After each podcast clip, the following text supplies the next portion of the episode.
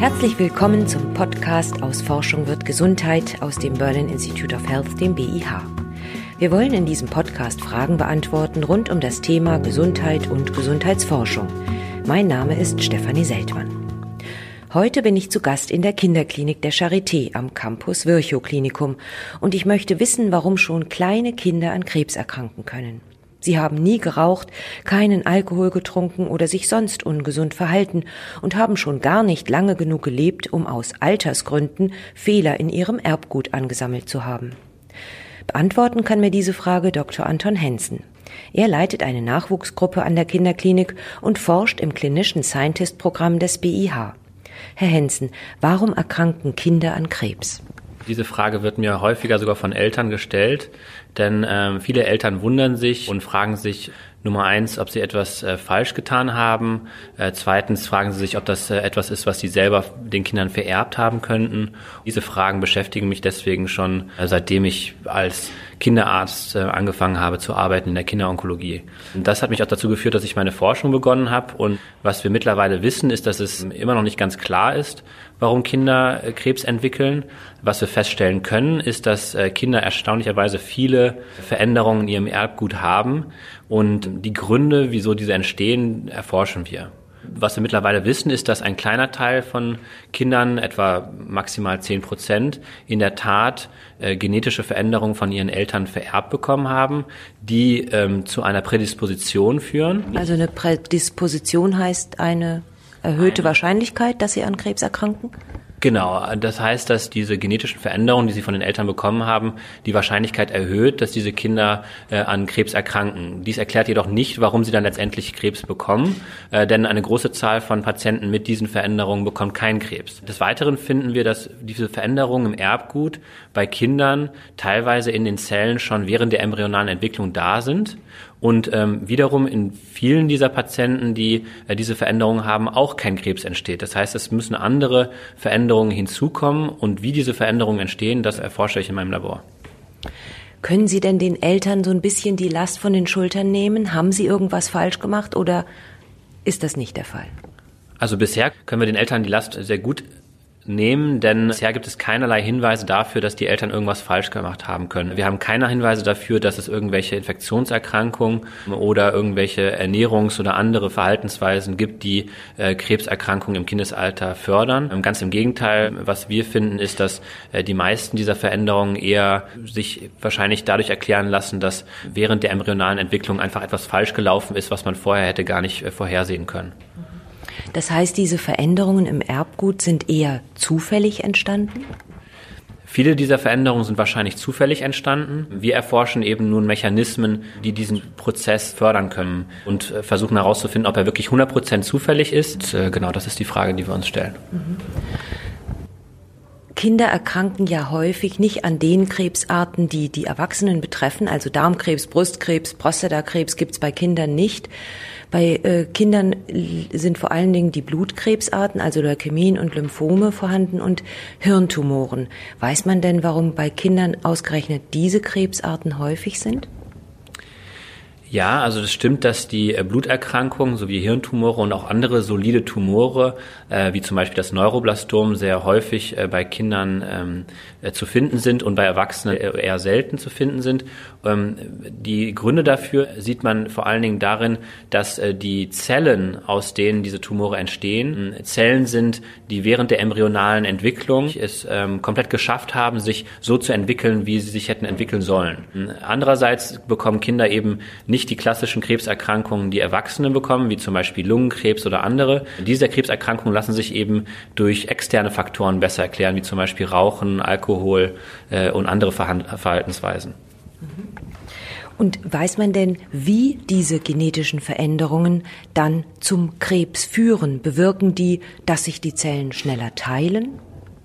Es gibt verschiedene Faktoren, die diese Veränderungen im Erbgut beeinflussen. Äh, was wir wissen und was für sehr wichtig gehalten wird, ist, dass einerseits die Zellen äh, nicht mehr wissen, was sie eigentlich zu tun haben. In der embryonalen Entwicklung hat jede Zelle ihre eigene Aufgabe. Zum Beispiel gibt es Zellen, die dazu da sind, äh, die Leber zu ähm, entwickeln zu lassen. Andere Zellen sind, sollen eben zu Hautzellen werden. Und ein wichtiger Faktor ist, dass äh, diese Erbgutveränderungen dazu führen, dass diese Zellen auf eine Art und Weise äh, verwirrt sind und sich deswegen nicht mehr vollends entwickeln und nicht mehr zu den Zellen werden, die sie eigentlich werden sollen. Äh, das ist das eine. Das andere ist natürlich, dass wir Faktoren sehen, äh, die dazu führen, dass die Zellen ähm, nicht mehr wissen, wann sie aufhören sollen, sich zu teilen. Ähm, oder eben Veränderungen, die dazu führen, dass die Zellen sich noch mehr teilen, als sie normalerweise ähm, es sollten. Dadurch kommt es zu einer erhöhten Zellzahl und diese erhöhte Zellzahl äußert sich dann natürlich als, als Tumormasse. Jetzt haben Sie einen neuen Mechanismus entdeckt, wie Fehler ins Erbgut von Kindern gelangen und dann möglicherweise Tumoren entstehen lassen. Können Sie das ein bisschen beschreiben? Genau, das, was wir in unserem Labor zusammen in Kooperation mit Laboren aus den USA, aus dem Memorial Sloan Kettering Cancer Center in New York gefunden haben, ist, dass ähm, es gewisse Faktoren gibt, die in Zellen während der embryonalen Entwicklung ähm, wichtig sind, die aber, wenn sie falsch programmiert sind, dazu führen können, dass das Erbgut durcheinander geworfen wird. Diese Faktoren heißen Transposasen und können letztendlich so ähnlich wie Scheren das Erbgut zerschneiden und dadurch dazu führen, dass das Erbgut eben durcheinander kommt. Wenn dann die Zelle versucht, das Erbgut abzulesen, so wie wenn man einen normalen Text lesen würde, fehlen auf einmal gewisse Worte und diese Worte lassen sich dann wiederum an anderen Stellen wiederfinden und sind von einer Stelle zur anderen gesprungen. Äh, man nennt diese Elemente deswegen auch springende Elemente oder Transposons. Und können Sie denn diesen entdeckten Mechanismus irgendwie nutzen, auch für die Therapie, wenn man sozusagen die Ursache kennt, dass man dann auch gezielt vorgehen kann dagegen?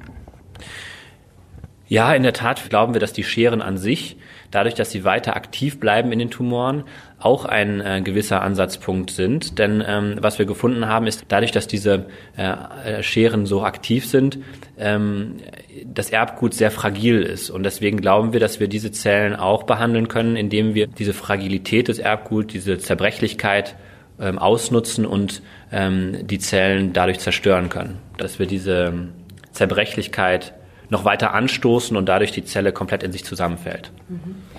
Es ist ja, es gibt ja in der Zelle einen sogenannten Reparaturmechanismus, der das Erbgut, wenn es denn ein bisschen zerstört ist, wieder zusammenflickt. Und diesen Reparaturmechanismus, den sind Sie ja, glaube ich, gezielt angegangen. Genau richtig. Wie ich eben gesagt habe, führen diese Faktoren, diese Transposasen, diese Scheren dazu, dass das Genom ähm, sehr häufig zerbricht und die Zelle hat deswegen Reparaturfaktoren, um diese ganzen Brüche äh, zu reparieren. Ähm, wir haben uns deswegen angeguckt, ob wir, ob wir diese Reparaturmechanismen hemmen können und durch die Hemmung dieser Reparaturmechanismen ist uns aufgefallen, dass besonders Tumoren, in denen diese Faktoren, äh, diese Scheren sehr aktiv sind, sterben, wenn wir diese Reparaturmechanismen hemmen. Gibt es schon Medikamente, die diese Reparaturmechanismen hemmen oder müssen Sie da jetzt extra was entwickeln? Es gibt zum Glück schon einige Medikamente, die entwickelt wurden, um diese Reparaturmechanismen zu hemmen. Diese ähm, Medikamente sind mittlerweile auch äh, bei Erwachsenen in Testung. Das heißt, ähm, es gibt jetzt klinische Studien zu verschiedenen äh, solcher Medikamente. Und es gibt verschiedene Unternehmen, die Medikamente hierzu entwickeln. Und wir versuchen natürlich jetzt diese Unternehmen zu überzeugen, dass wir diese Medikamente auch in Kindern nutzen wollen, um diese Kinder besser behandeln zu können. Äh, denn was im Moment passiert, ist, dass diese Medikamente natürlich bei Erwachsenen häufig getestet werden, aber in Kindern äh, selten zur Anwendung kommen. Und das wollen wir ändern. Für wie viele Kinder käme denn eine solche Behandlung in Frage? Ist das eine kleine Besonderheit oder betrifft das viele Kinder mit Krebs? Wir glauben, dass ähm, eine solche reparaturspezifische Therapie bei sehr vielen Kindern in Frage käme. Denn auch schon jetzt sind die meisten Therapien, die wir bei Kindern anwenden, basieren schon darauf, dass wir in diesen Zellen durch diese Therapien Schäden verursachen, die auch auf diese Reparatur beruhen. Das heißt, wir glauben, dass ähm, wir auf zweierlei Hinsicht äh, diese Therapie nutzen können. Einerseits, um diesen neuen Faktor zu hemmen, den wir entdeckt haben. Ähm, andererseits aber auch, um die bisherigen Therapien äh, die auch zu äh, Schäden im Erbgut und zur Zerbrechlichkeit des Erbguts führen, äh, zu potenzieren. Das heißt, die bisherigen Therapien dadurch zu verbessern, indem wir diese neuen Medikamente hinzufügen. Die gute Nachricht ist ja eigentlich, dass sehr viele Kinder gut behandelbar sind. Sehr viele leukämiekranke Patienten, bis zu 90 Prozent, können von ihrer Krankheit geheilt werden. Bei den Hirntumoren sieht es nicht ganz so gut aus. Glauben Sie, dass Ihre Reparaturhemmungstherapie-Idee eine weitere Säule sein könnte in dem Therapiespektrum, was man Kindern anbieten könnte und damit die Heilungschancen weiter erhöhen würde? Ja, in der Tat ist es so, dass es ähm, bereits bei manchen Tumorerkrankungen so ist, dass wir diese sehr gut behandeln können. Äh, die Tumore, die ich erforsche, sind solide Tumore, wie zum Beispiel das Neuroblastom oder das Rhabdomyosarkom oder auch Hirntumore. Und bei diesen Tumoren sieht das leider in einem gewissen Teil der Fälle so aus, dass manche dieser Tumore sehr, sehr schwierig zu behandeln sind. Und äh, alle Therapien, die wir in den letzten Jahren entwickelt haben, oder viele dieser Therapien haben bisher noch nicht zu dem gewünschten Erfolg geführt. Und ähm, ich glaube fest daran, dass diese neuen ähm, reparaturhemmenden Medikamente dazu führen könnten, dass wir die Therapie in diesen Fällen, in denen die anderen Therapien bisher nicht gewirkt haben, äh, deutlich verbessern könnten. Herr Hensen, Sie haben das äh, bereits in Vorversuchen gezeigt, dass diese Therapie äußerst vielversprechend ist. Sie könnte gut funktionieren. Wie lang kann das denn jetzt noch dauern, bis eine solche neue Therapie tatsächlich bei den Kindern zugelassen ist? Ja, das ist in der Tat ein sehr langwieriger Prozess. Vor allen Dingen bei Kindern ist es sehr schwierig, solche Therapien zuzulassen und äh, zu entwickeln. Das liegt daran, dass in der äh, Industrie im Moment das Interesse vor allen Dingen darin besteht, äh, diese Therapien für Erwachsene zu entwickeln. Das heißt, dass die meiste Entwicklungsarbeit in der Entwicklung solcher Therapien im kind, für Kinder ähm, bei uns äh, Akademikern liegt. Und die akademische Forschung braucht daher ähm, dringend Unterstützung, um äh, solche Therapien weiterzuentwickeln. Denn ähm, auf Industrieseite besteht im Moment noch kein großes Interesse, dies zu tun. Insofern kann ich Ihnen leider keine äh, Vorhersage machen, da wir im Moment äh, weiter händeringend danach suchen, dass wir dort äh, Schritte nach vorne machen. Ich hoffe, dass wir in den nächsten fünf bis zehn Jahren solche Therapien zu zur täglichen Anwendung kommen können und somit dann äh, die Therapie bei Kindern verbessern kann. In der Erwachsenentherapie ist zurzeit sehr viel die Rede von der sogenannten Immuntherapie, bei der das Immunsystem mit in die Bekämpfung der Krankheit einbezogen wird. Wie sieht es denn da bei Kindern aus? Kommt da die Immuntherapie auch schon zum Tragen? Daran forscht eine Kollegin, die auch am BHH arbeitet, Annette Künkele. Wir glauben, dass Immuntherapie auch eine wichtige Säule der Therapie bei Kindern sein wird. Nichtsdestotrotz ähm, glauben wir, dass ähm, die Immuntherapie alleine es nicht in den meisten Fällen schaffen wird, den Tumor komplett äh, zu behandeln. Außerdem ist äh, beobachtet worden, dass eine Kombination aus verschiedenen Therapien meist mehr Erfolge bringen kann als eine ein einzige Therapie. Was wir im Moment versuchen zu erforschen, ist auch, ob zum Beispiel die Therapien, die wir jetzt entwickeln, diese äh, hemmenden Mittel vielleicht auch in Kombination mit der Immuntherapie ähm, zu einem noch, noch größeren Erfolg führen könnte. Kleiner Haken an der erfolgreichen Therapie von Kindern ist, dass sie häufig Langzeitnebenwirkungen erfahren. Also die Kinder werden zwar in jungen Jahren geheilt von ihrer Krebserkrankung, leiden aber bis ins Erwachsenenalter unter den Folgen der Therapie. Sie haben teilweise Gehörschäden, es gibt Herzprobleme, es gibt Probleme mit der Fruchtbarkeit. Hat sich denn auch auf diesem Gebiet etwas getan? Ja, in der Tat ist es so, dass wir in den Fällen, in denen wir die äh, Patienten jetzt äh, glücklicherweise heilen können, finden wir heraus, dass ähm, in den Jahren danach ähm, es zu äh, Nebenwirkungen der sehr toxischen Therapien, die in den letzten 100 Jahren entwickelt wurden, kommen kann. Wir arbeiten in dem Sinne daran, dass wir die äh, Langzeitnebenwirkungen verbessern wollen, indem wir äh, die Therapien immer zielgerichteter machen. Das heißt, wir hemmen spezifische Funktionen, die der Tumor zum Überleben braucht. Andere Zellen aber aus unserem Körper können darauf äh, zum Teil verzichten und werden deswegen durch diese Therapien nicht so stark beeinflusst.